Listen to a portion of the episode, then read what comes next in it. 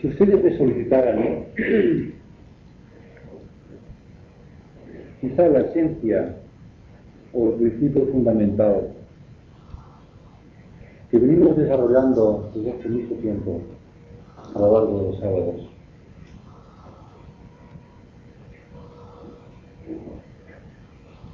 Un principio que quizá el señor Beltrán Vicente ya nos hablaba de ello y que él mencionó como uno de los puntos importantes para inaugurar esta nueva era. Quizá hablaría este punto importante, que es la aproximación entre el reino humano y el reino de Dios.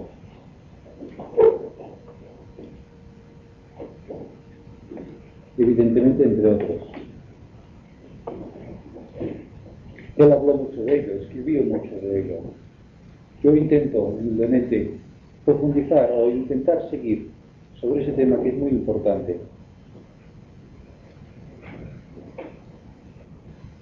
Tratando científicamente el tema de la aproximación de los seres humanos al reino Dios, hablamos de que todo lo que nos rodea, que todo es energía, y esa energía es energía bíblica, es energía identificada, una entidad detrás de esa energía.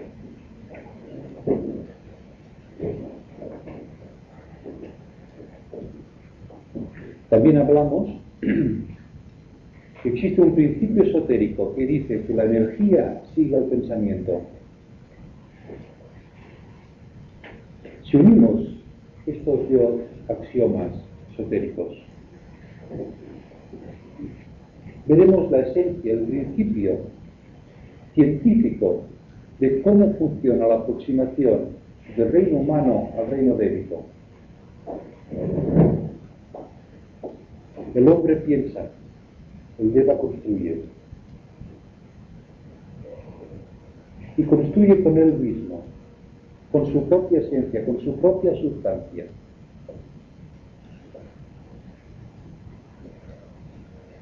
Tal cual el hombre piensa, así se construye en los mundos ocultos.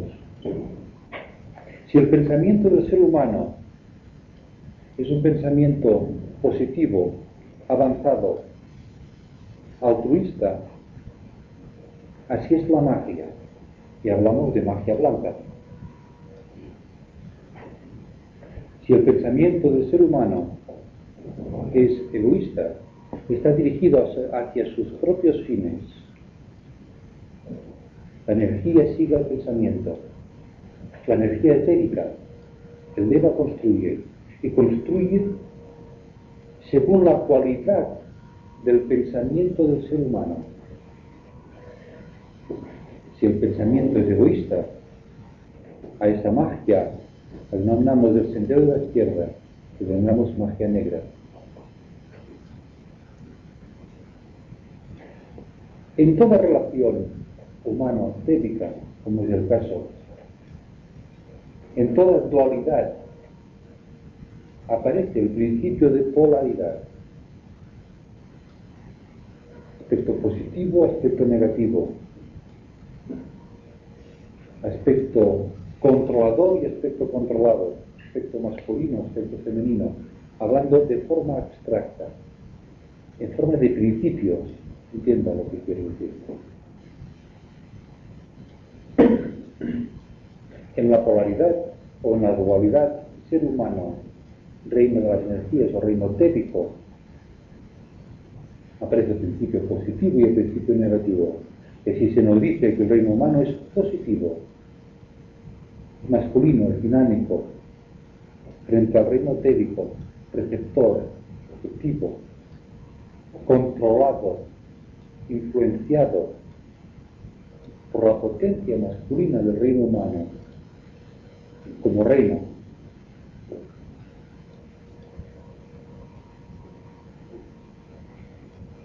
Esa dualidad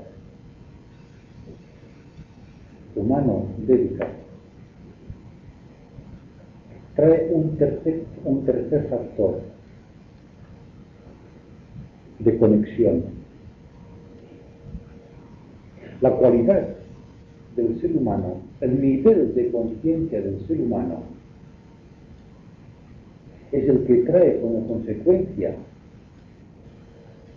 la cualidad o el nivel de los devas controlados por aquel ser humano.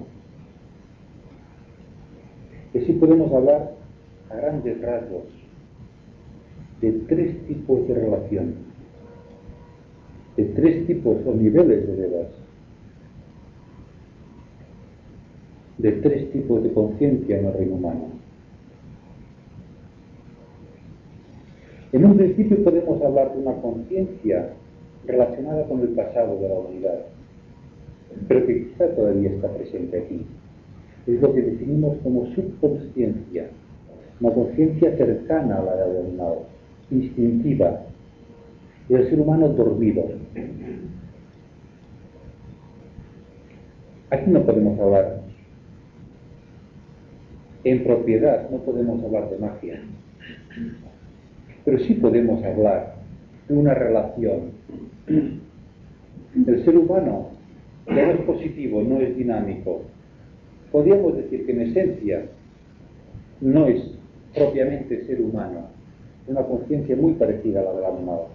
Funciona a través del plexo solar, conciencia instintiva, la conciencia inferior.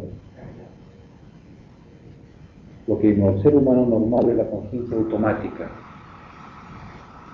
El ser humano regido por las almas grupales, por los egregores, por la raza, por los impulsos raciales. Luego aparece la conciencia propiamente humana, lo que denominamos conciencia, no subconsciencia, lo que denominamos conciencia. El ser humano ya es despierto, rige su principio mental.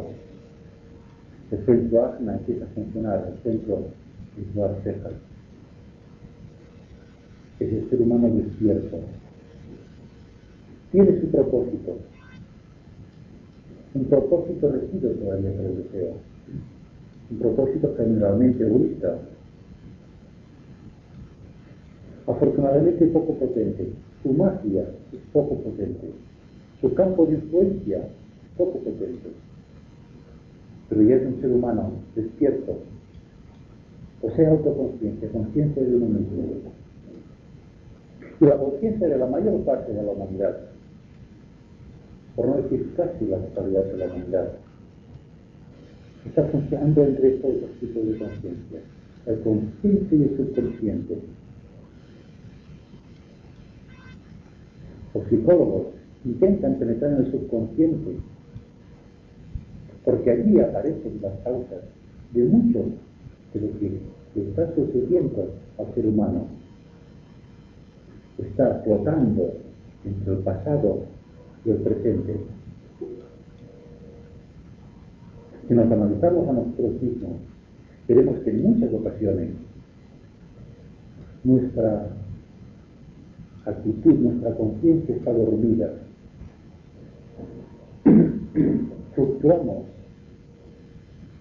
como resultado de impulsos que surgen dentro de nosotros mismos y cuyo origen desconocemos. Pueden ser origen, orígenes dentro de nosotros mismos, en el pasado, en la infancia, en la adolescencia, impactos no controlados, impactos que no recordamos, pero que rigen y controlan nuestra actividad consciente. El subconsciente, el pasado, que entra dentro de la escena del consciente pero el consciente, la percepción consciente del presente no es total, no estamos totalmente despiertos. Frente a estos dos tipos de conciencia, el subconsciente y el consciente, en el que se debaten los seres humanos, en el que intentan penetrar los psicólogos, para intentar aclarar qué sucede dentro de la conciencia del ser humano. Aparece un tercer tipo de conciencia, la superconciencia. Es la conciencia del futuro de la humanidad. Ya no es el centro asno que dice, el centro coronario que rige la personalidad. En el primer caso hablábamos, por decir algo, de una magia casi no existente, por decir no existente. Porque si no existe autoconciencia, no existe magia. Si el principio mental no controla, no existe magia. Entonces podemos hablar de una magia de la conciencia y una magia de la superconciencia. Y podemos hablar también de un tipo o un nivel de energía o de devas controlados en uno y otro caso. En el caso del ser humano consciente, son los devas de ciclos lunares, devas inferiores, que consciente o inconscientemente, generalmente inconscientemente, el ser humano manipula, controla, ellos construyen con su propia esencia una inmensa cantidad de egregores o aglomerados débicos lunares inferiores que todos hemos ido construyendo a lo largo de miles y de millones de años. Afortunadamente, el poder de la mente en el ser humano normal actualmente es poco poderoso, porque sus instintos, sus propósitos egoístas todavía generarían una cantidad muchísimo mayor de egregores en los planos internos, egregores que tal vez el plano deberán ser destruidos, porque poseen un tipo de conciencia lunar, un tipo de conciencia egoísta, un tipo de conciencia que dirige su atención o su dirección hacia la materia. No es así al tipo de entidades técnicas que se generan desde el nivel de conciencia de la superconciencia. No son entidades lunares, son entidades solares que tienden hacia el espíritu.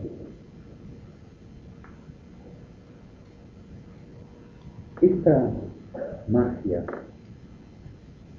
inconsciente creada por la humanidad o generada por la humanidad ha creado, como decía, en los niveles internos una gran cantidad de entidades densas, involutivas. Cuando hablamos de magia y empezamos a trabajar con el mundo de la forma, con el mundo técnico, y hablamos de los amistaitas,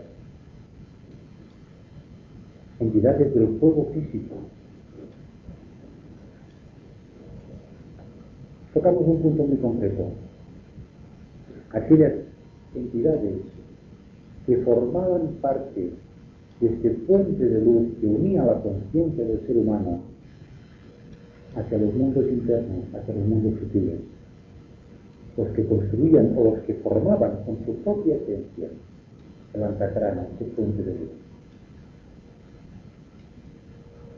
Al llegar a este punto, y dada su importancia, creímos oportuno hacer un pequeño paréntesis, que si hablamos de antacarana, ese hilo de luz que une el auténtico yo, la conciencia crística, el Dios superior, y la pequeña conciencia del yo en la personalidad, el yo inferior. Hoy me gustaría, intentando ser tremendamente práctico, hoy me gustaría extender este concepto. Yo sé que en los libros esotéricos, cuando se habla del término antacarana, se habla precisamente de este hilo de luz, esta conexión vertical entre Dios superior y el Dios inferior. Pero habida cuenta de que dentro del principio de polaridad, positivo, negativo, relación entre el aspecto positivo y el aspecto negativo, existe un tercer factor que los relaciona. Vamos a extender el término antacarana puente de unión entre cualquier relación o polaridad positivo o negativo. Por ejemplo, existe una relación regida por el principio de dualidad entre el observador y lo observado, entre el conocedor y el campo de conocimiento, y la nube de cosas conocibles a todos los niveles. Existe esta polaridad. Permítanme ustedes que hable de Antacarana a la relación que une el observador con el observado, el yo con el no yo.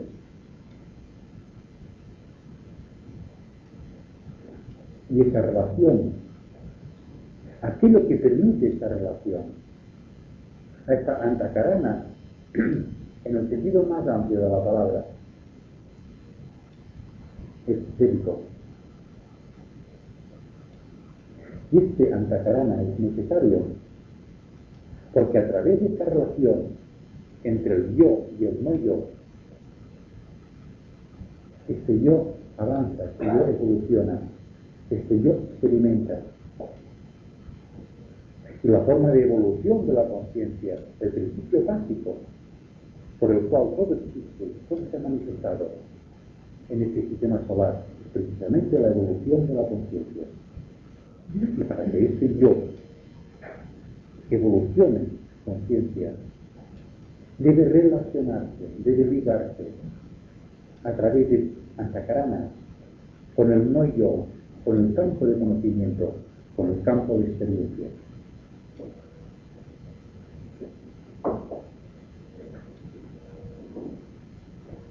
Tenemos la triplicidad, el yo, el no yo y el la relación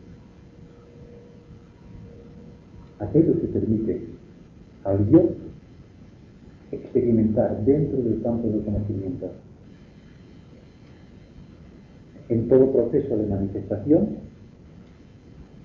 aparece yo, ese yo construye ese hilo de relación, ese hilo de comunicación. Una vez lo ha construido, lo utiliza para adquirir una experiencia Finalizada esta experiencia, este hilo de conexión debe ser destruido. Dice el proceso de construcción, utilización y destrucción.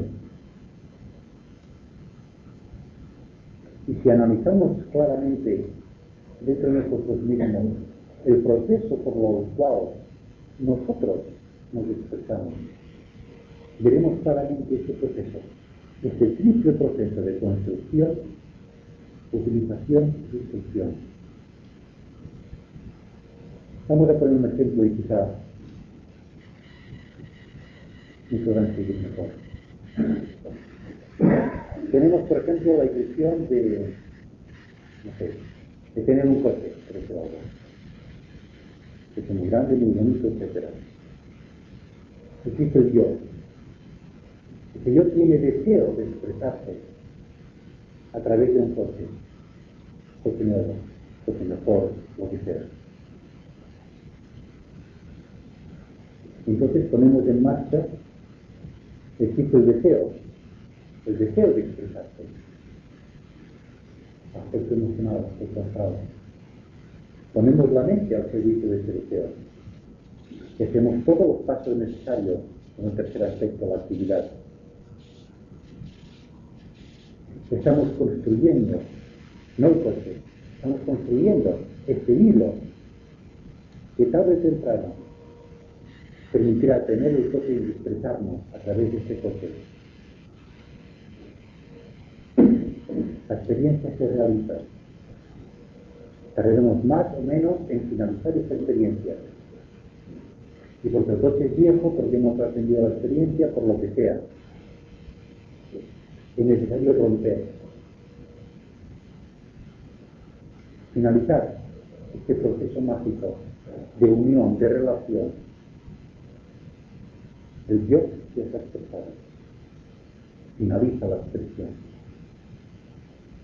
¿Qué sucede en la vida humana? Quizá este deseo de expresarse en los niveles materiales es mucho más intenso en la juventud. No diría más intenso, diría más claramente expresado, quizás más sutil, en las épocas más maduras de la vida. La juventud vemos este deseo de expresarse y continuamente está adquiriendo nuevas experiencias. Está intensificando su campo de expresión. Incluso, y es la de así, debe así,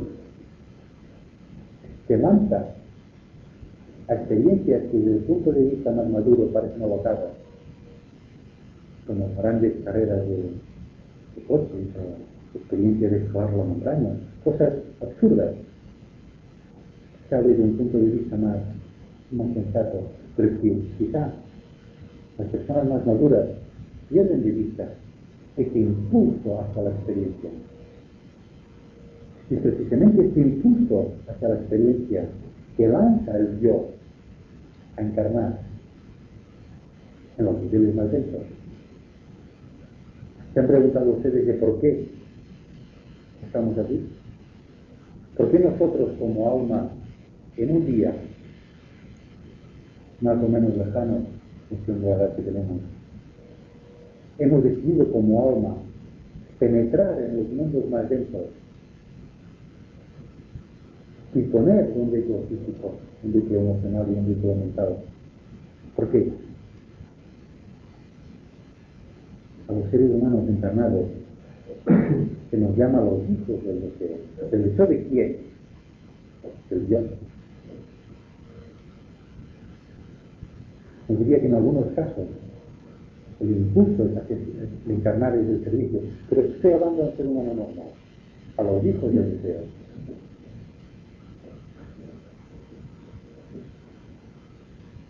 Y cuando sumergimos en los niveles más densos, estamos una y otra vez impulsados por el deseo para expresarnos, para atesorar eso a través de los cuales experimentamos, para atesorar relaciones, para atesorar personas, para atesorar estructuras de, definitivas.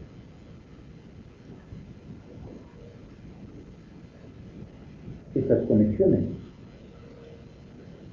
que nos impulsan a la experiencia.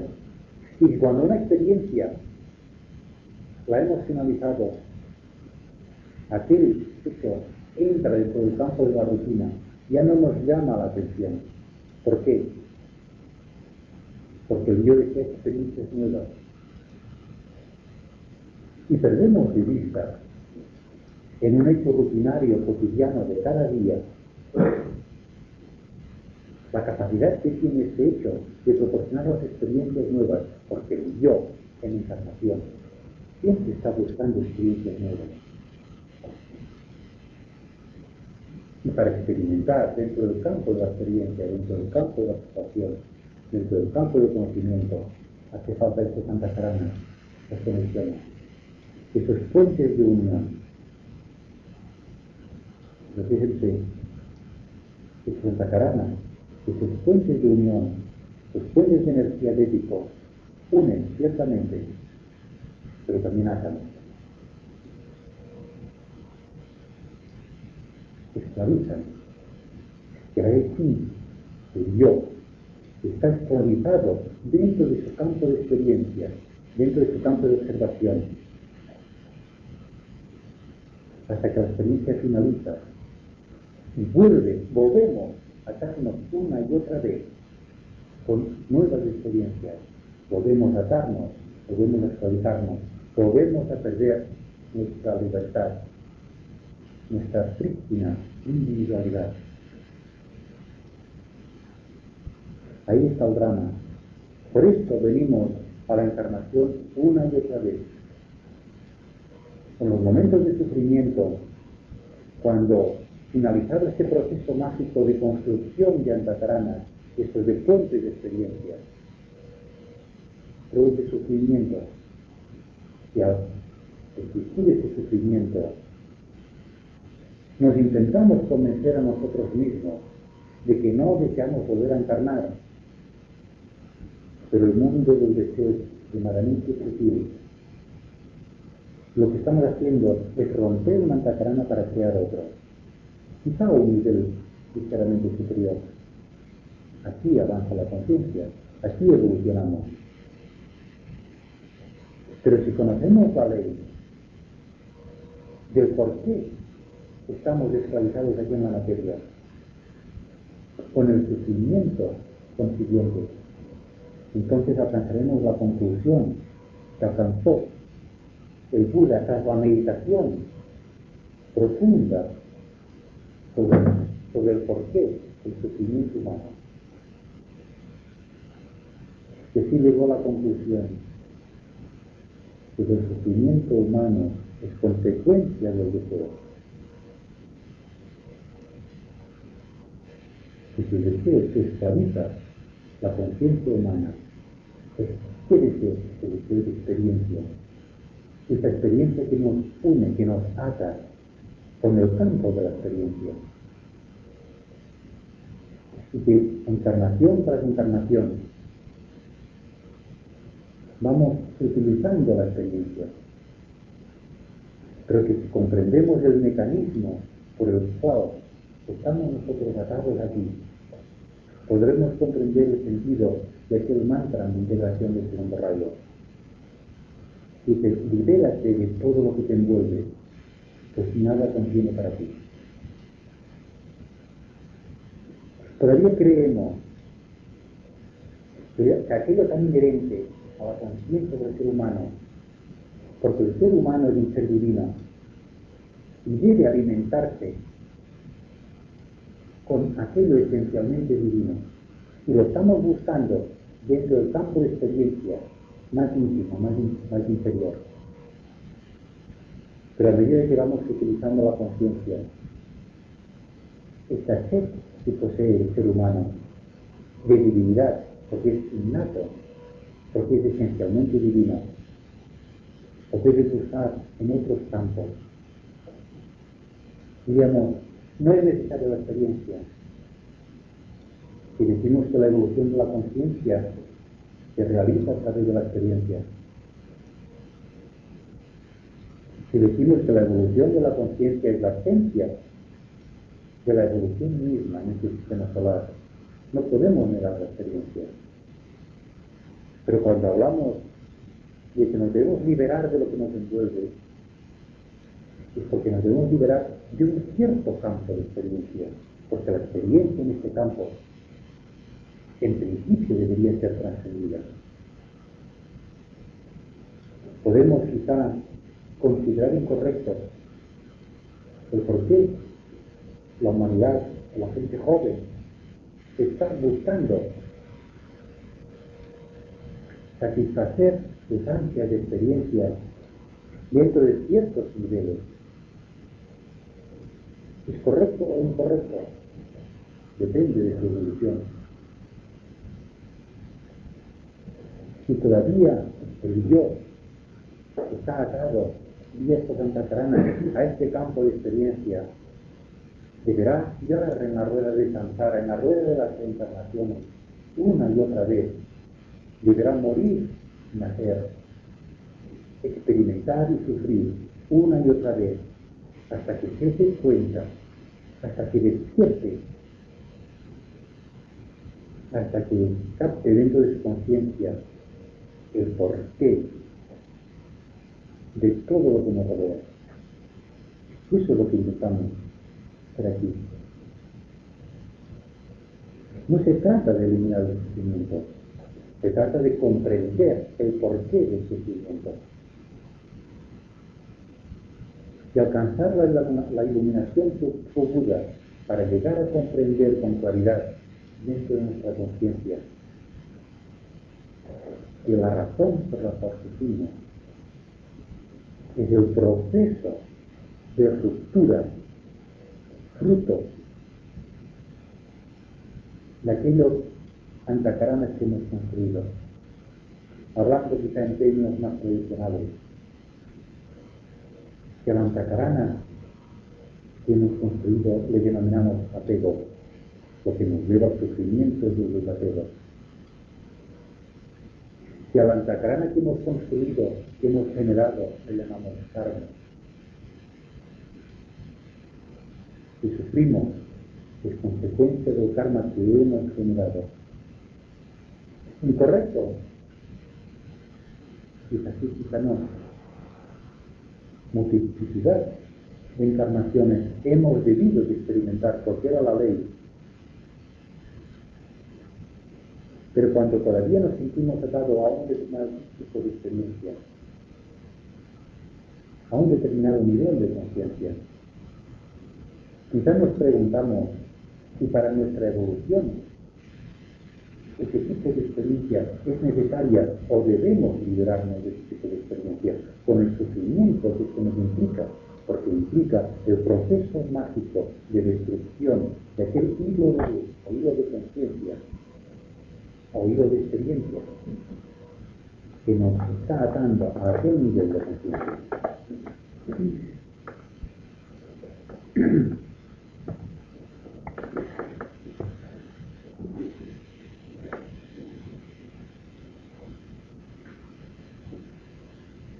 Justamente hablando se habla de renunciar a uno mismo. ¿Acaso no es renunciar a ese nivel de contactos, a ese nivel de relaciones que nos atan? Para obtener un nivel de conciencia superior, hace falta romper esos niveles de conciencia, estas ataduras. Si queremos, como decíamos el otro día, establecer un contacto, una antacarana que nos una a otros campos de experiencia, a nuestro propio yo, a nivel causal, no podemos el yo estar atado a unos campos de experiencia, a unos campos de conciencia. Entonces el proceso la evolución de la conciencia es dejar atrás cosas y emprender nuevas cosas, dejar atrás niveles de conciencia y emprender nuevos niveles de conciencia, dejar atrás Carana con el sufrimiento que se reporte para poder construir nuevos puntos de luz hacia otros niveles de conciencia. Tenemos dos pasos la fase de destrucción de estos niveles de conciencia antiguos para construir nuevos niveles de conciencia. El proceso de destrucción que se contactará con fruto del deseo de experiencia en determinados niveles o consecuencias claras eliminar estos impulsos, controlar desapegarnos. Ese proceso de desapego debe ser regido por la conciencia, por la autoconciencia del ser humano, por el principio mental. Y a esto que denominamos discriminación. Si somos capaces de percibir dentro de nuestra conciencia estos sutiles, sutiles hilos de luz, hilos de conexión que nos ata con todos aquellos egregores que hemos construido que pululan a nuestro alrededor. Relaciones hacia cosas, hacia estructuras, hacia personas, hacia comodidades. Es realmente difícil. Se trata la vida nos habla de la acción sin resultado, del fluir de. Entre toda la estructura actual, toda la civilización actual, está basada precisamente en el deseo, en el deseo de resultado.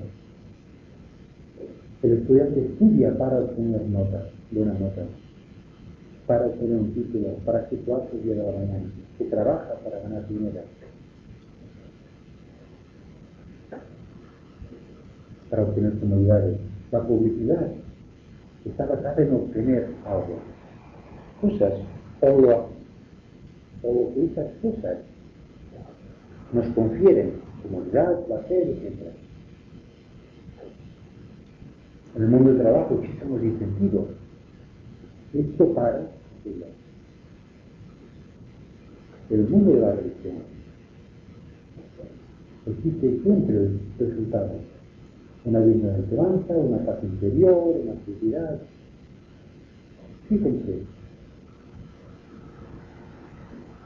que este proceso de la acción para obtener resultados es algo que está muy arraigado dentro de la conciencia de la humanidad. En cuanto Krishna se dice a Arjuna que no busque resultados, resultados que son sino fruto de ilusión, está impulsando al desapego. Sería el karma yoga, la acción en búsqueda de resultados. Y cuando dice Arjuna sumergido en la batalla, en el Kurukshetra, en el plan astral, la batalla del plan astral, que tiene que luchar frente a sus familiares, frente a sus amigos, frente a sus relaciones,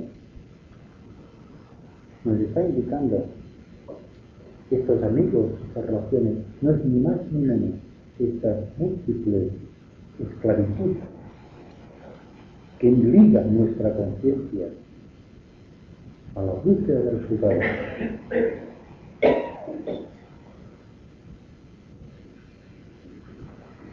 Es el yo sumergido en el favor de la lucha que intenta sustituir el resultado.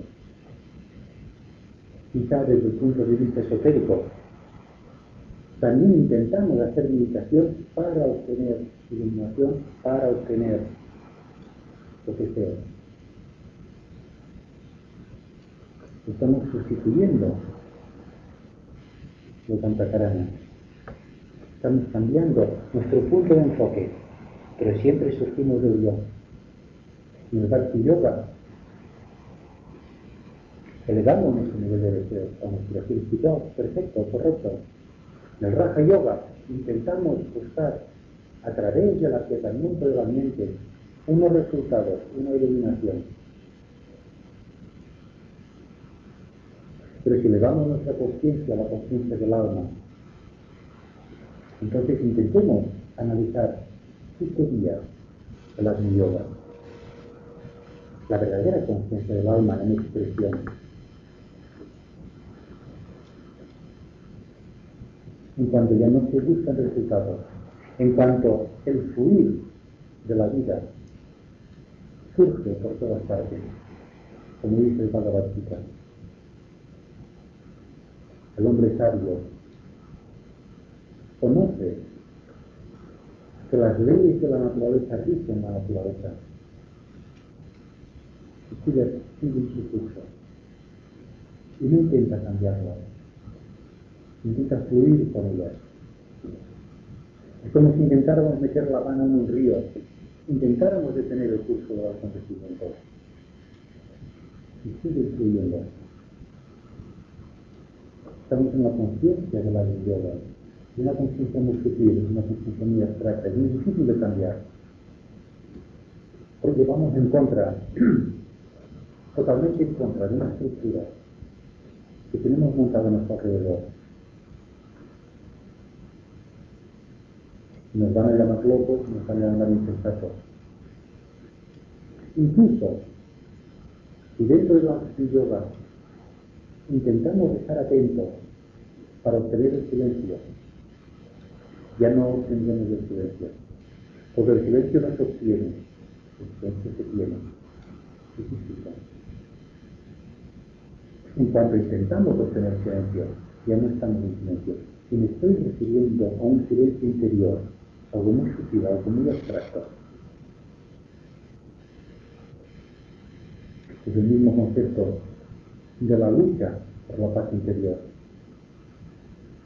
Hay dos conceptos en antítesis de la lucha por la paz. Si luchamos por la paz, ya no tendremos la paz. La paz es un silencio. Cuando ya no hay lucha, se tiene la paz. Pero hace falta vivir sin esperar resultados. Atentos, expectantes. ¿Qué significa? La expectación, sino la percepción. Es un nivel de conciencia. Podríamos hablar, en términos místicos, podríamos hablar de la contemplación. Desde, desde Raja Yoga podemos hablar de la concentración, nunca podremos hablar de la contemplación, porque es algo distinto. Porque la contemplación, como la atención expectante, es un proceso mágico. Implica la sutil y progresiva destrucción de todos aquellos hilos que nos unen con el subconsciente, con el consciente, con el pasado, para hacer penetrar el superconsciente dentro del consciente. Pero el superconsciente no penetrará en el consciente el consciente no está vacío. Hay una ley esotérica que dice el cosmos huye del vacío, no acepta el vacío. Entonces, ¿cómo podemos dentro del consciente quedarnos vacíos? Porque precisamente al quedarnos vacíos, al eliminar dentro de nuestra conciencia toda esta infinidad de antacranas que nos atan a niveles de experiencia trascendidos, entonces aparece, penetra dentro de este vacío creador, penetra al superconsciente, y aquí conseguimos automáticamente crear este hilo de luz que nos une a nuestra verdadera naturaleza interior, a nuestro yo superior. Es un proceso muy abstracto, es muy difícil de expresar. Quizá porque las mismas palabras velan el significado. Es algo que uno mismo debe descubrir. Y debemos ser lo suficientemente, suficientemente valientes para intentar expresarlo. Si somos capaces de expresarlo un segundo mejor que medio, o dos segundos mejor que uno. No deberemos desanimarnos por no expresarlo, porque esto implica un deseo. Fíjense que el deseo es extremadamente.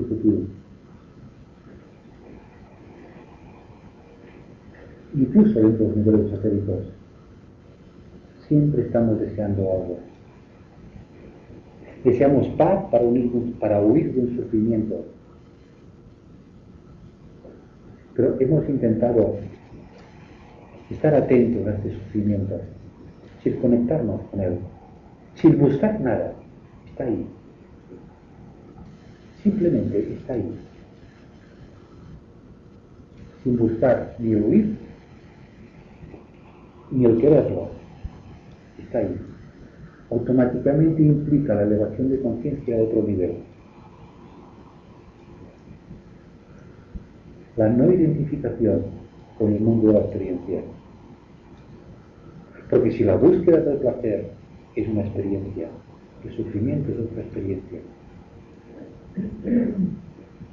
Y si no, ¿cómo se explica gran cantidad de deformaciones de la conducta humana que tienden en la búsqueda de un aparente sufrimiento sino porque a través de este aparente sufrimiento están buscando una experiencia, un impacto. Y cuanto más dura sea la conciencia, menos sensible, mayor tiene que ser el impacto. Porque en definitiva, lo que la conciencia humana necesita son impactos.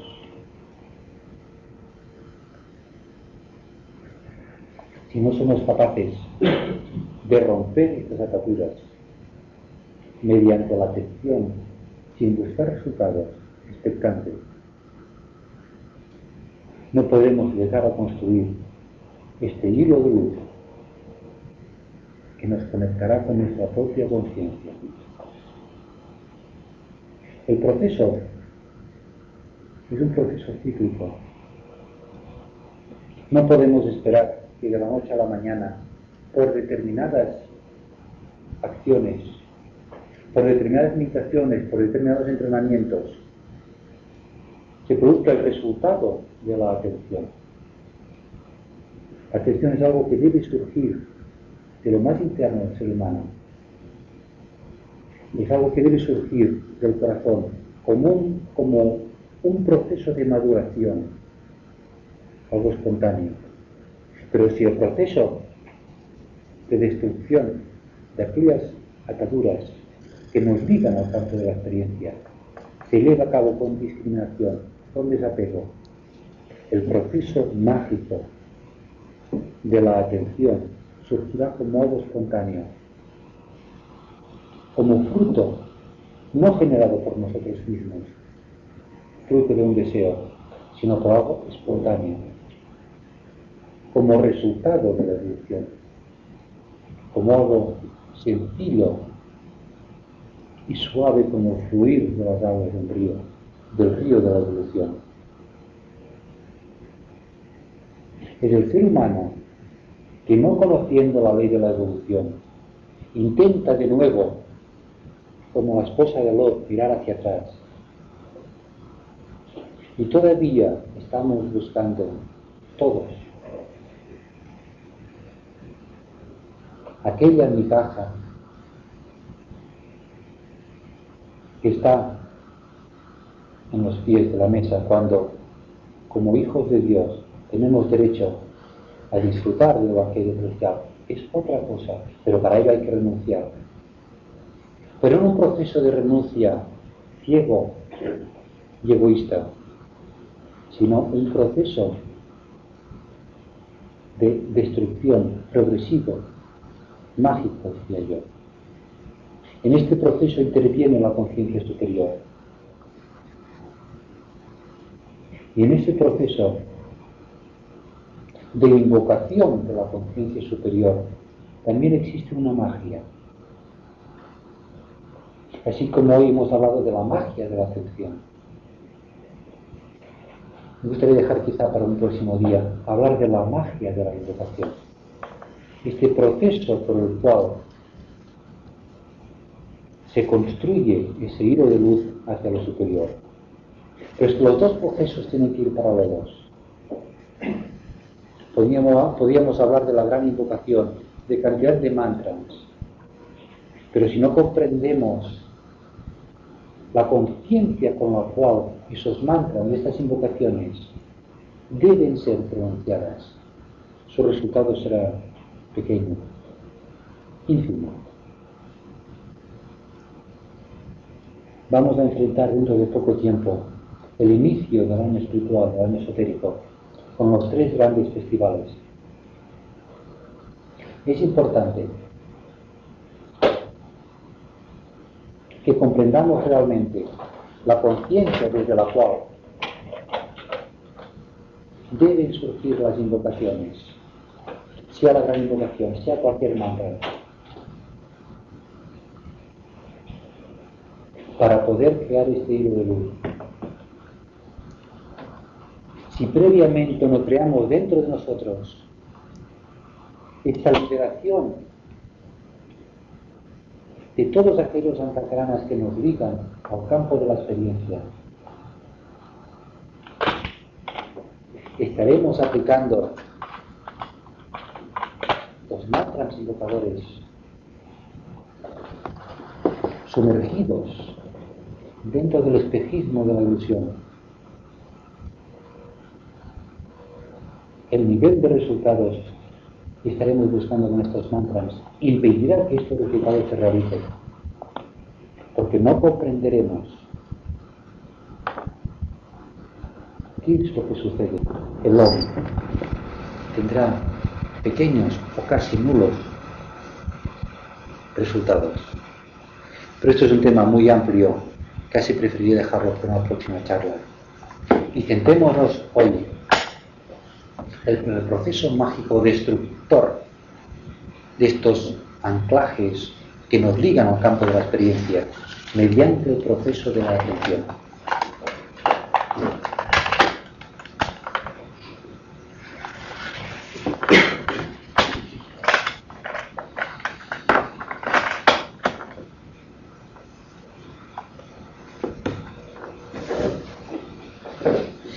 Reconozco que el tema es abstracto.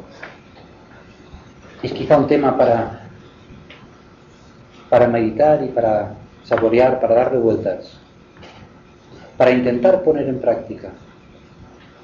Quizá entonces es cuando se ve claramente la dificultad de este proceso.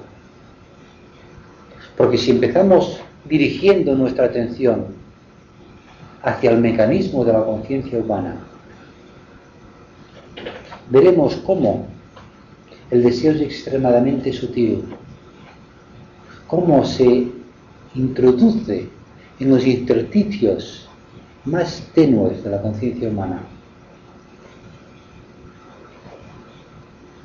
cómo el ladrón se viste de policía y automáticamente desearemos estar atentos, con lo cual estamos dando vuelta al problema.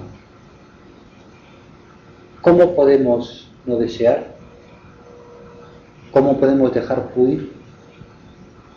Es algo muy difícil. Porque absolutamente todo, y absolutamente toda nuestra historia está centrada en el mundo del deseo. Y no cederá el cuerpo astral, una entidad, tan fácilmente su dominio sobre la conciencia humana.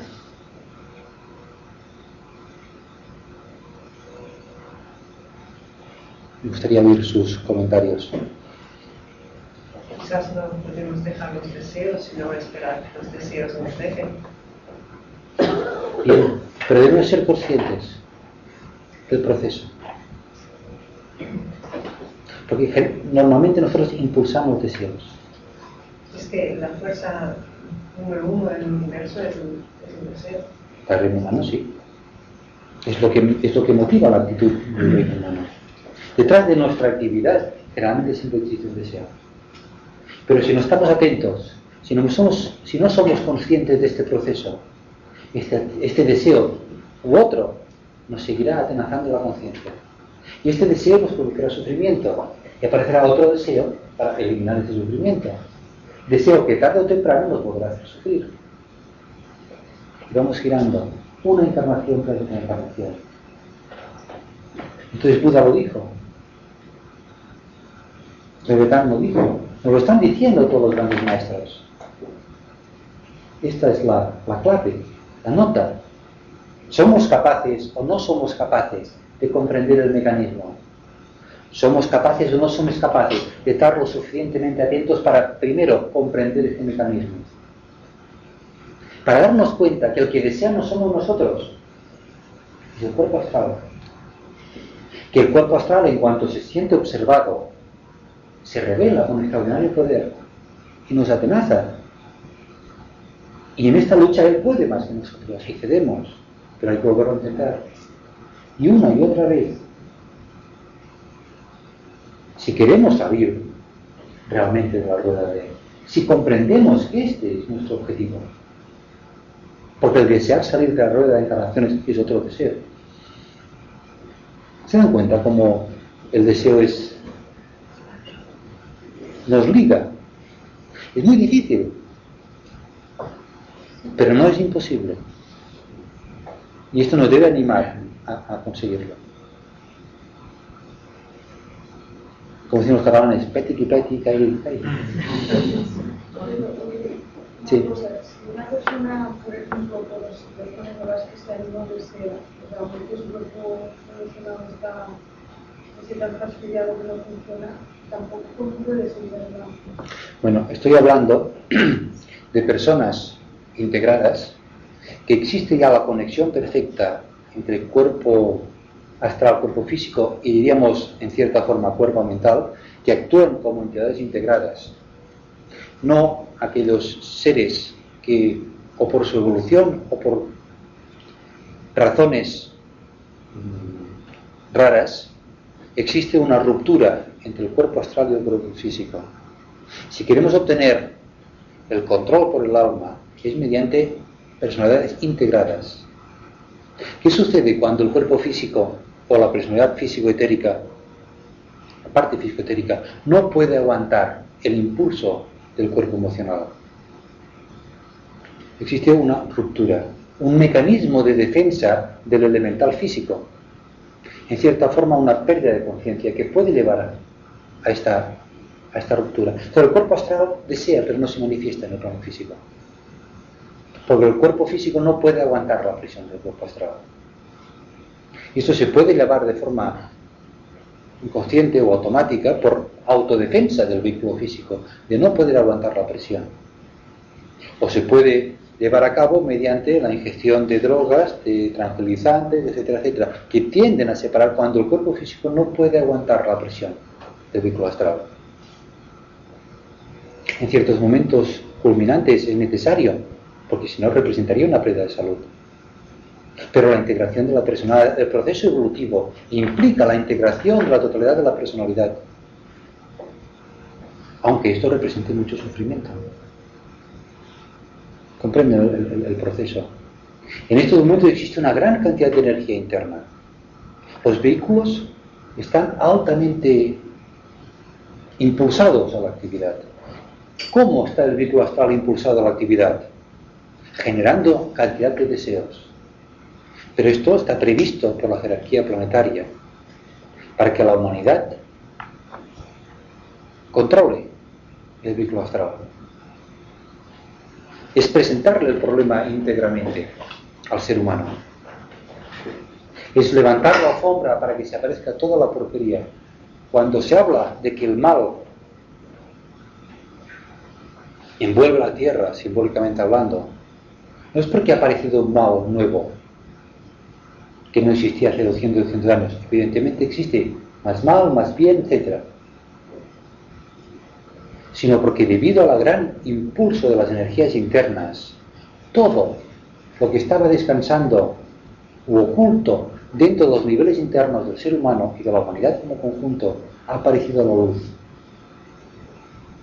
¿Por qué? Porque se supone que el ser humano y la humanidad como conjunto habrá alcanzado el nivel de maduración suficiente para tomar la gran, la gran decisión de limpiar y avanzar o fracasar. Incluso se nos dice que la gran jerarquía planetaria está esperando que la humanidad triunfe de la prueba. No, no como sucedió hace ocho mil y pico de años, que la humanidad, la parte más avanzada de la humanidad, porque la humanidad era realmente muy infantil, fracasara y que se provocó como consecuencia de ello el hundimiento de la Atlántida, etcétera, etcétera, como nos cuentan los libros esotéricos. aparece de nuevo un examen, una prueba.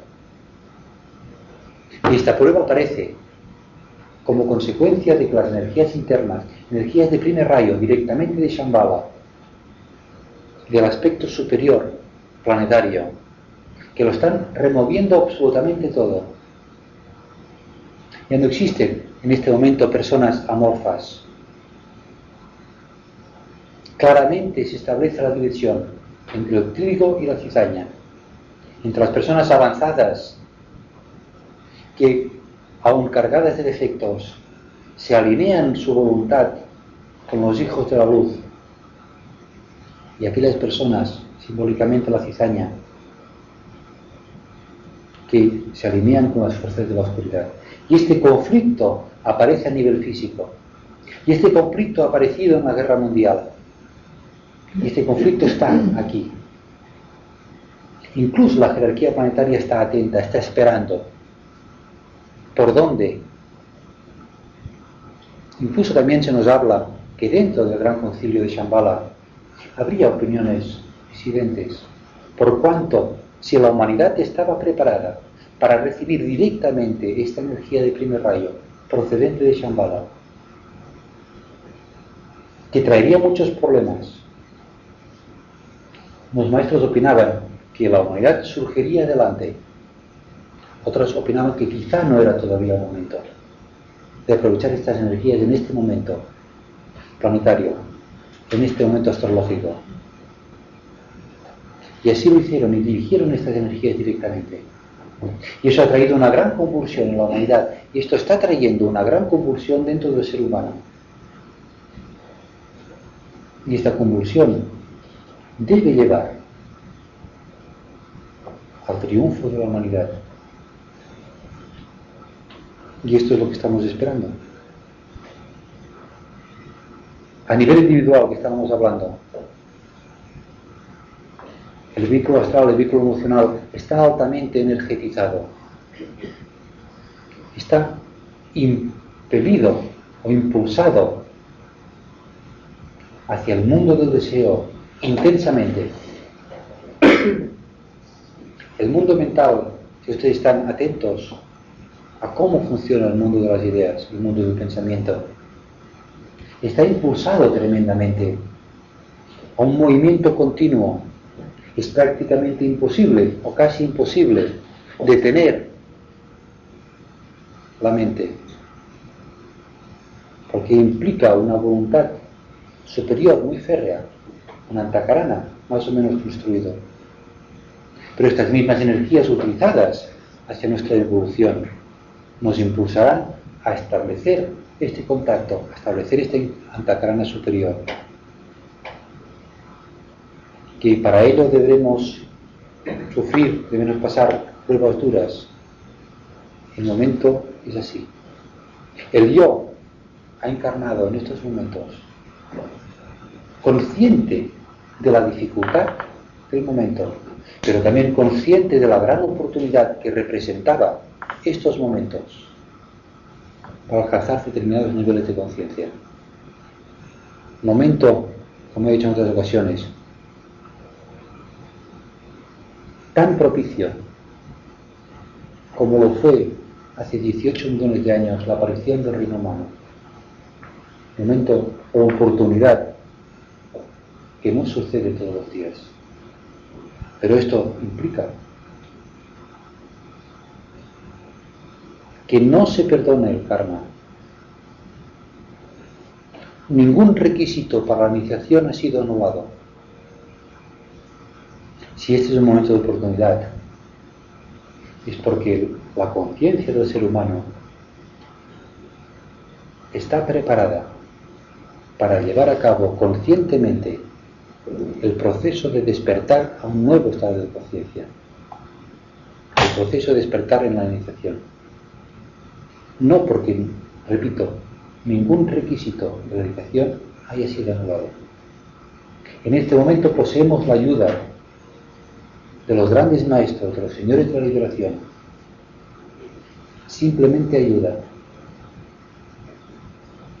Depende de nosotros el que demos el paso.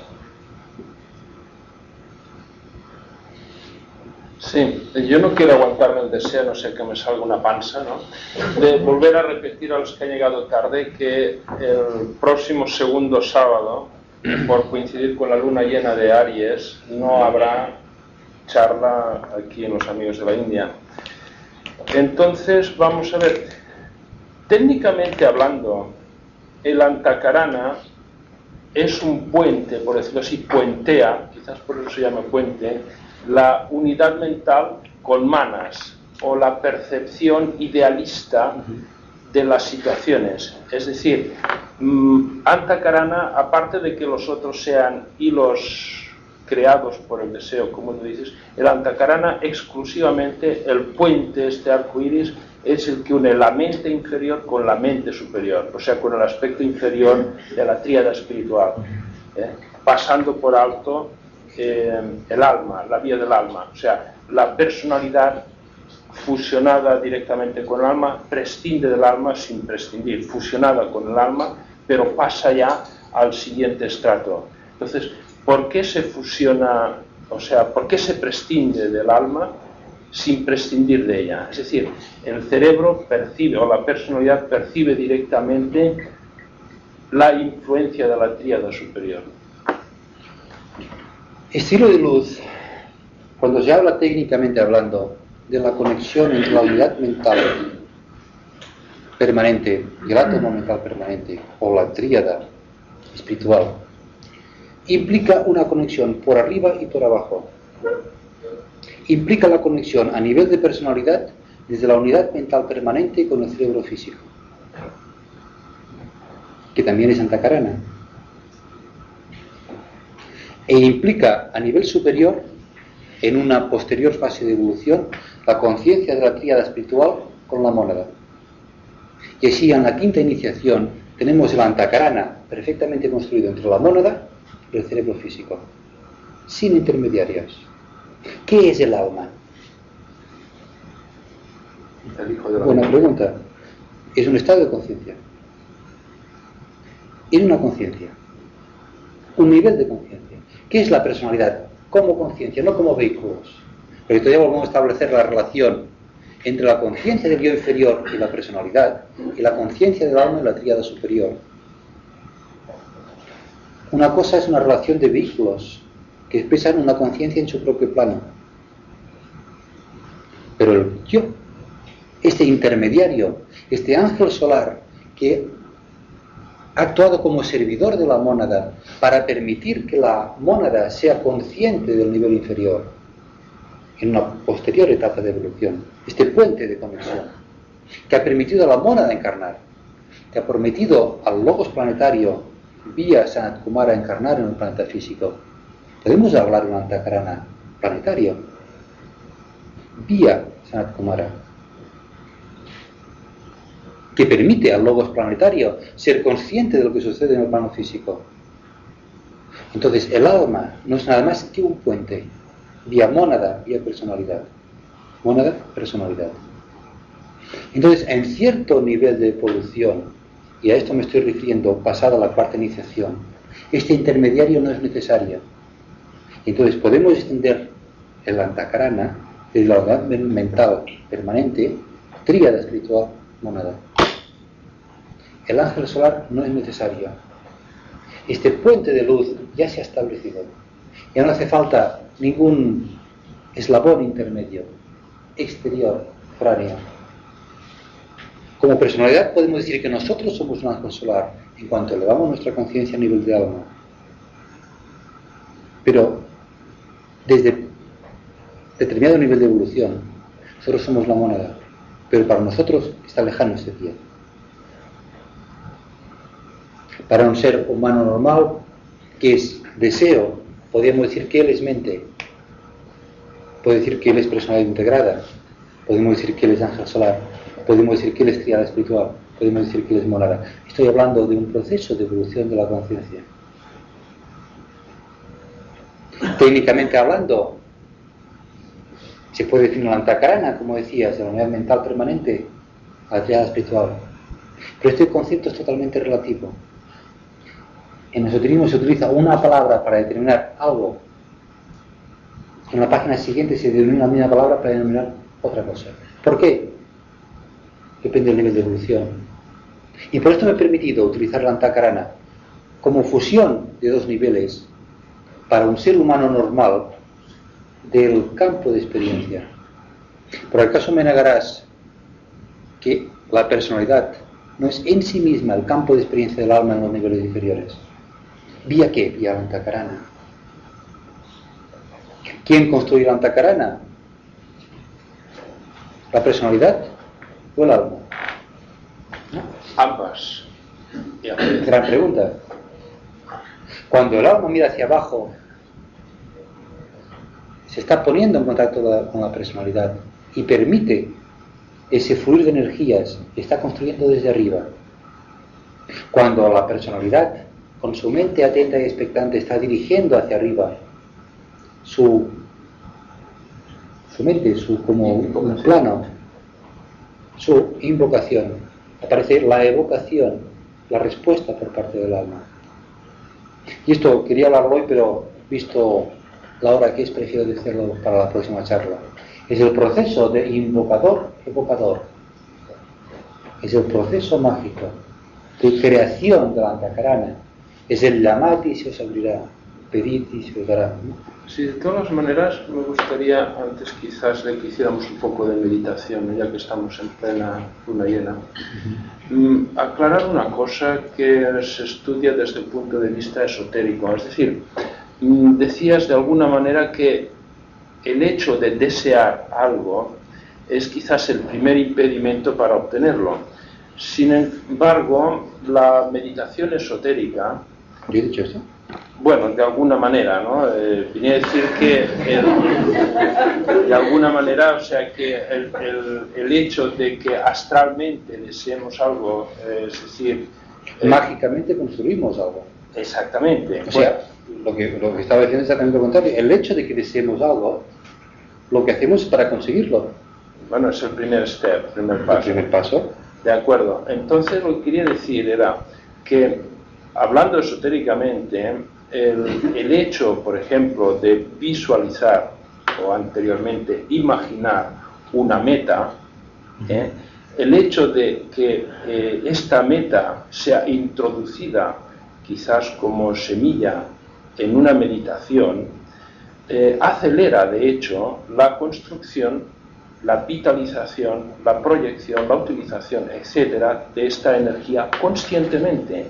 Es decir, que este hecho de alguna manera, em, digamos, astrálico, es vitalizado desde los planos superiores para construir, acelerar la construcción de esta meta. Entonces, em, sutilmente hablando, ¿dónde está la frontera entre el deseo de la construcción de esta de este antacarana con lo que sea y, eh, y la energía mental que vitaliza eso es decir parece como Kama y Manas están intrínsecamente ligados pero hay algo algún hecho concreto que los separe que ponga, ponga una frontera entre una energía y otra El mecanismo mágico es el mismo. Todo depende del poder de la persona. Una persona normal tiene una gran energía de deseo, tiene una pequeña energía de mana, de mente. Construye una forma inconscientemente, construye, por ejemplo, el coche construye la forma del vehículo del coche porque sueña con el coche. ¿Mm? Está construyendo aquella imagen en los niveles internos. Pero aquella imagen está atada a él, vía una antacarana, si va la expresión.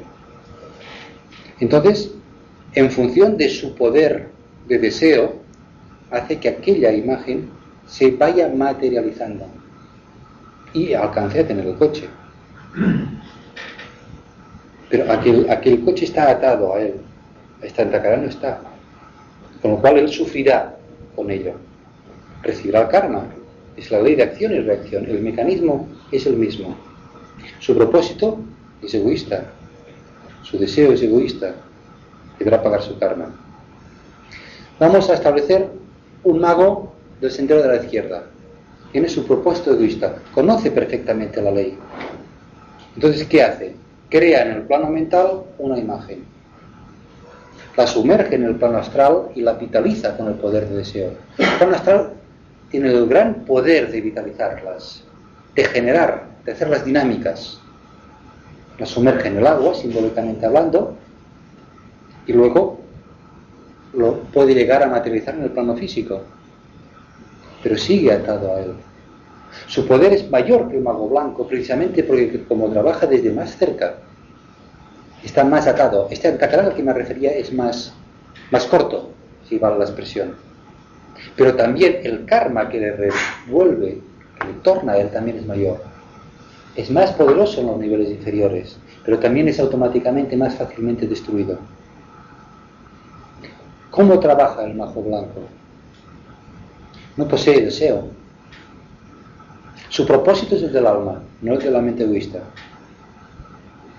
conoce el plan, sabe que para que el plan deba llevarse a cabo, va a realizar un cierto proceso mágico. Visualiza mediante la imaginación creadora en el plano mental y construye una imagen, una forma mental. Pero aquella forma mental no es dinámica, no es potente, no es poderosa. Tiene que cogerla y sumergirla en el plano astral. Una vez sumergida en el plano astral, la materializa, si lo considera oportuno, la materializa a nivel denso y crea aquella estructura. Cuando ha realizado su función, la destruye, pero no le provoca sufrimiento. Reconoce la ley. Él está en otro nivel. Destruye la estructura creado Sí, o el deseo es un proceso. Si deja de vitalizarlo, se destruye automáticamente. Es, es el mecanismo al revés. Pero debe sumergir aquella imagen en el plano astral, porque es el plano potente.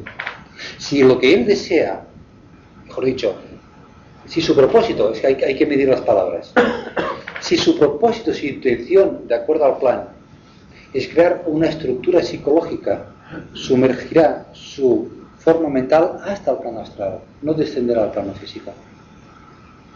Por ejemplo, creemos que el propósito divino implica la afluencia de comprensión entre dos bandos que están peleando pues en Irán, por decir alguna cosa, en Sudamérica o donde sea. Comprendemos que esto es el plan divino. Creamos una forma mental, la sumergimos en el plano astral impulsada con la energía del deseo, pero de acuerdo al plan, no de acuerdo a la energía propia del deseo. Y lanzamos allí una estructura. Esa estructura es psicológica, no es física. No materializamos ningún tanque ni nada. Es rectas correlaciones humanas. Trabajamos en el plano astral. ¿Qué, qué debemos, por ejemplo? Y vamos, voy a proponerles un, un trabajo mágico. A mí me gustaría en la próxima charla, por ejemplo, hablar del principio de invocación-evocación. Y concretamente de una labor más concreta, de la gran invocación, concretamente de la tercera estrofa. Supongo que todos conocen, si no, me parece que allí en la entrada hay unas tarjetitas con la gran invocación. Para que esta gran invocación tenga poder, debemos trabajar en ella desde el plano mental. Y deberemos crear una forma mental de la gran invocación en el plano mental. Pero esta forma mental va impulsada por el plano astral, porque fíjense que todas las frases inician que, desde el punto de luz, que la luz descienda, que hay un propósito. Pero fíjense que estoy hablando de un propósito, no de un deseo. En el Padre Nuestro, que es la invocación del área de Piscis, había un deseo. Era una invocación también. Y esta invocación creaba o generaba antacaranas hacia allí donde el ser humano recitaba su oración. Son hilos de luz. Estamos hablando de la gran invocación. En propiedad, la única persona que puede recitar plenamente la gran invocación es el Cristo. Por lo demás somos aprendices. Pero si conocemos la ley, vamos a crear entre todos esta forma mental. Forma mental que se precipitará a nivel físico, porque alguien en alguna parte, seamos nosotros o no seamos nosotros, llevará a cabo la difusión a través de los medios de comunicación de la gran invocación. Pero este proceso no podrá llevarse a cabo si la forma mental no está creada. Que no simplemente se comunicará por radiodifusión a la gran invocación y no responderá la opinión mundial. Es un proceso mágico. Cuando estamos recitando la gran invocación, estamos realizando un proceso mágico. Estamos construyendo una antacarana. Una antacarana a través del cual, y con esto finalizo quizás, me está haciendo un poco tarde, una antacarana a través del cual el Cristo retornará a la tierra. Este hilo de luz es en cierta forma el sendero o el camino o la alfombra que debemos poner a sus pies para que pueda penetrar, para que pueda exteriorizarse en los mundos humanos. Y esta antacarana entre la humanidad y el Cristo lo está construyendo él, una jerarquía planetaria, desde arriba, pero al otro extremo lo debemos construir nosotros mágicamente. Si estamos sumergidos en el mundo del deseo, estaremos construyendo antacaranas en el mundo del deseo. Si queremos trabajar mágicamente, deberemos ser conscientes del proceso mágico, establecer este hilo de luz. Quizá empezaremos trabajando con la tercera estrofa de la gran evocación, la de todos conocida. Y o si, la segunda. Quizá más adelante, quizá más adelante hablaremos de las otras dos, mucho más poderosas, pero también mucho más peligrosas. Hay que andar contento. Estamos haciendo magia.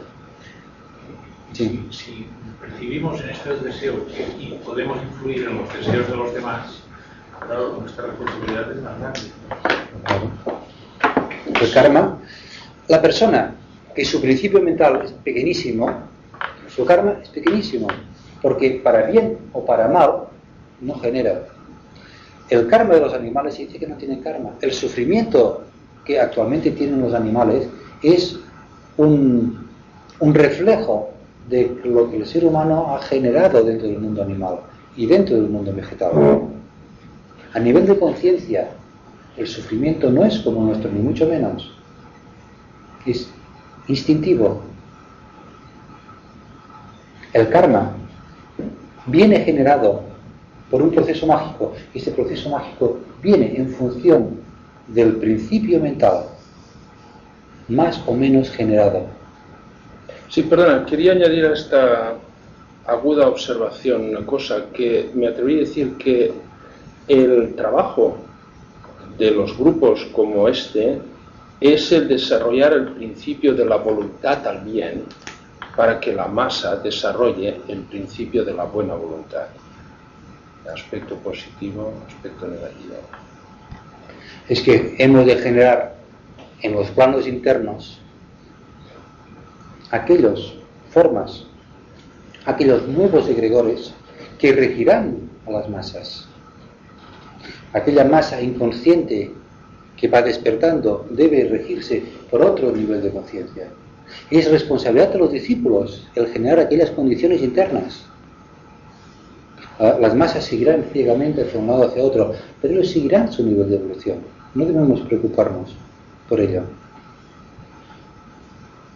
Lo que le preocupa, lo que le preocupa a la jerarquía planetaria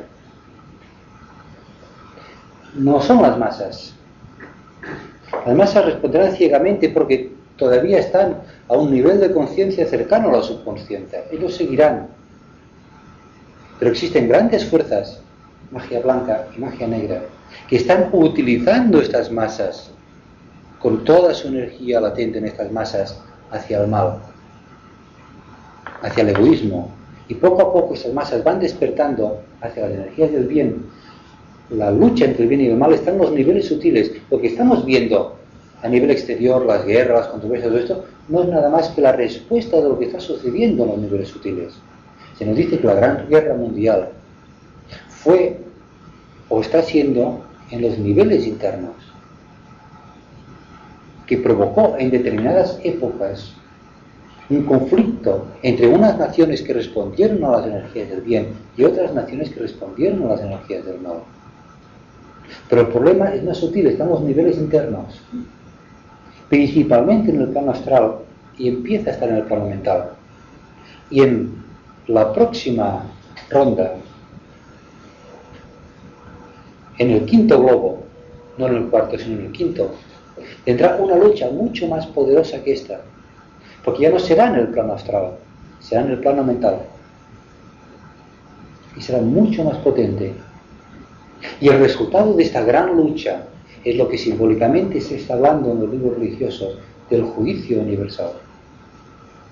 Porque será en el plano mental, porque será en la quinta, en la quinta ronda en el quinto globo. Y las energías serán principalmente del 5, del principio mental. El proceso es así, o sea, estamos en una fase preparatoria para este gran conflicto muy, muy posterior. Yo entiendo por lo que habéis dicho que la antacarana es un estado de conciencia entre dos polaridades. y aplicando la ley de analogía, podemos entender que el espíritu crístico es una antacarana y que cualquier grado de conciencia de cada uno de nosotros también es una antacarana y que una ronda es una antacarana entre la ronda anterior y la ronda siguiente y que cualquier grado de conciencia es una antacarana. Entonces, eh, quizá lo que me parecería... Perdón, me estoy extendiendo mucho el término antacarana, eh, cuidado. Antarcarana, de hecho, significa antarcarana, intermediario entre.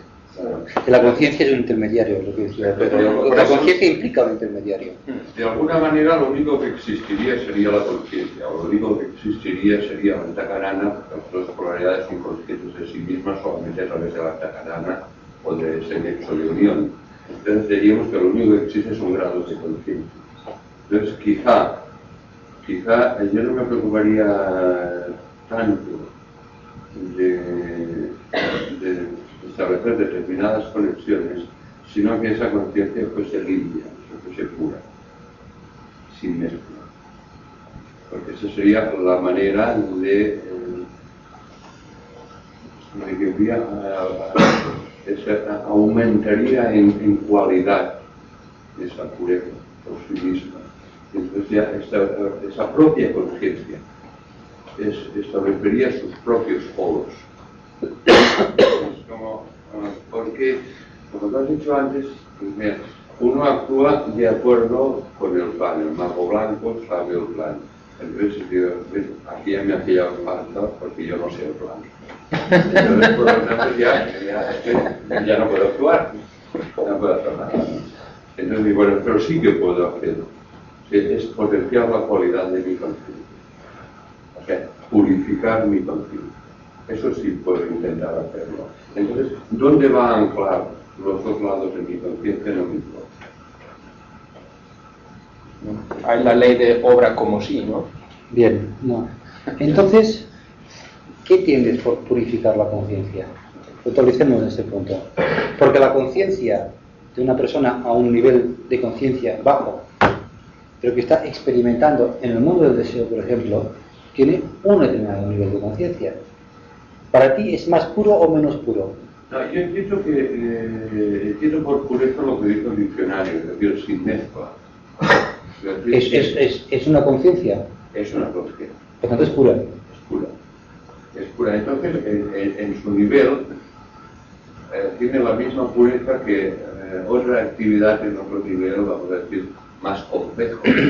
Nosotros sabemos que a, medida que las cosas se hacen más complejas, son menos estables. Habría que estar como muy atento, dada la inestabilidad de una conciencia eh, elaborada, para que no se incluya en su propio movimiento.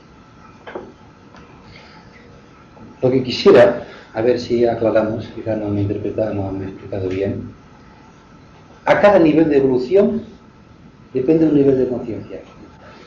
Ese nivel de conciencia... Al revés. al revés. Hay una correlación. Corresponde. Corresponde. Entonces puede hablar si el nivel de evolución es precisamente el nivel de conciencia. Entonces, este nivel de conciencia implica el anclaje de la conciencia en un nivel determinado. Es una persona a un nivel de conciencia que está experimentando en el plano físico, una conciencia primitiva, etc., ancla su conciencia entre el yo y el plano físico. ¿Es bueno o es malo? ¿Es puro o no es puro? Es su nivel de evolución.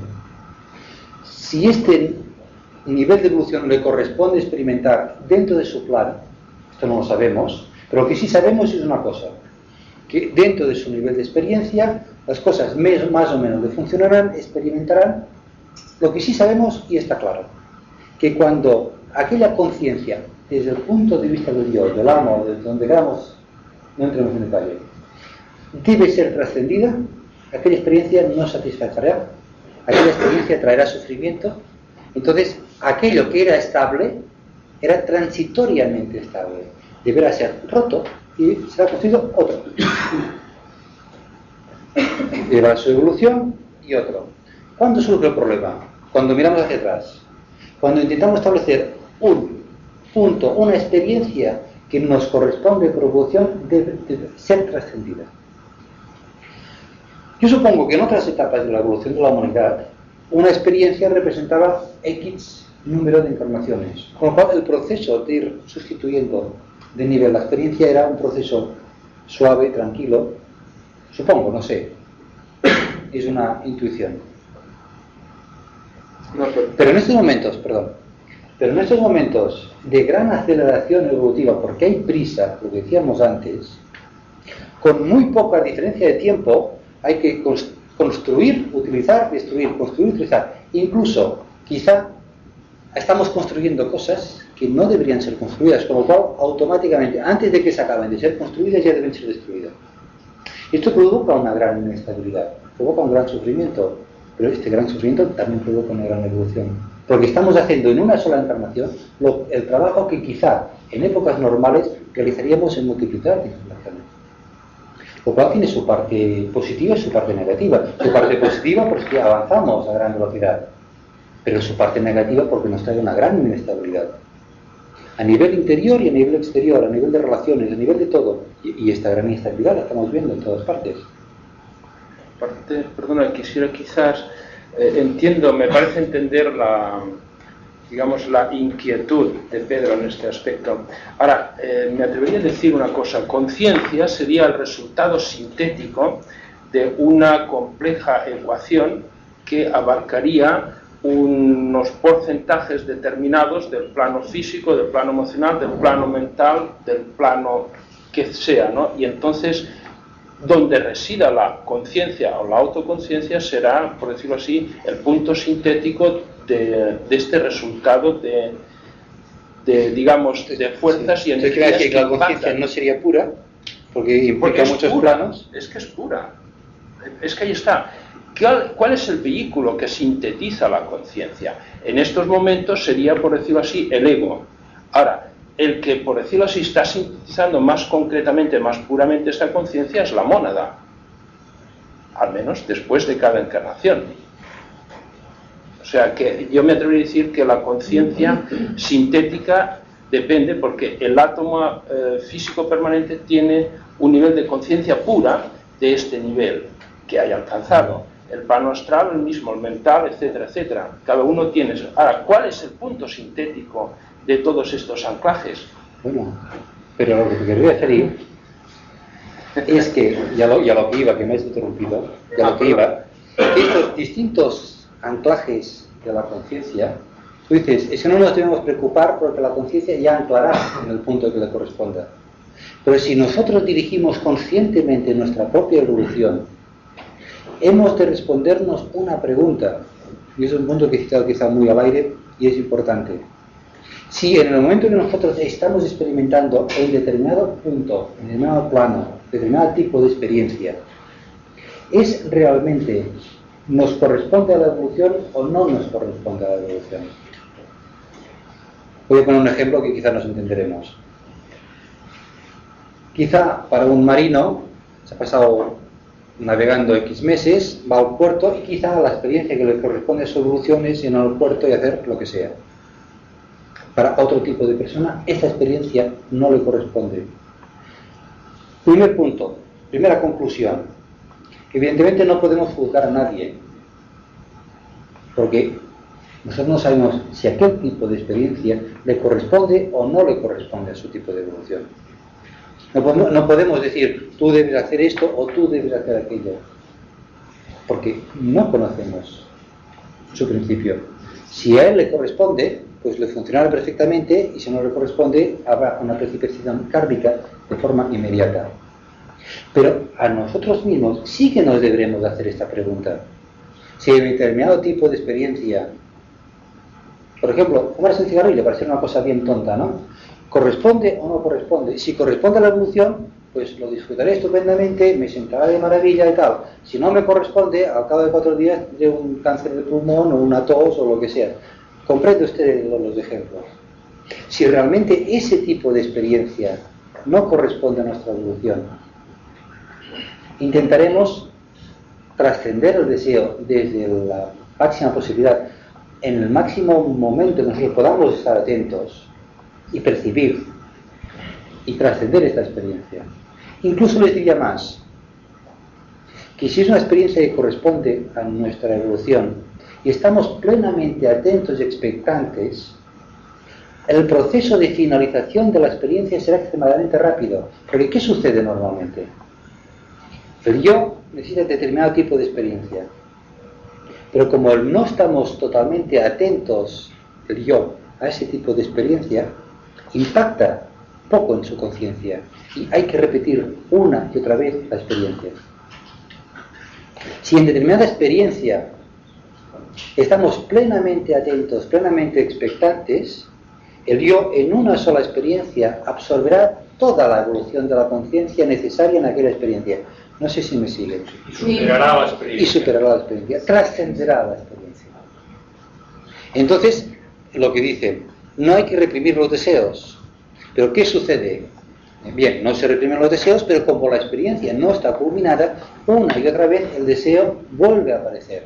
El deseo, lo que decías, el deseo no te deja, no te abandona, porque la experiencia no está culminada.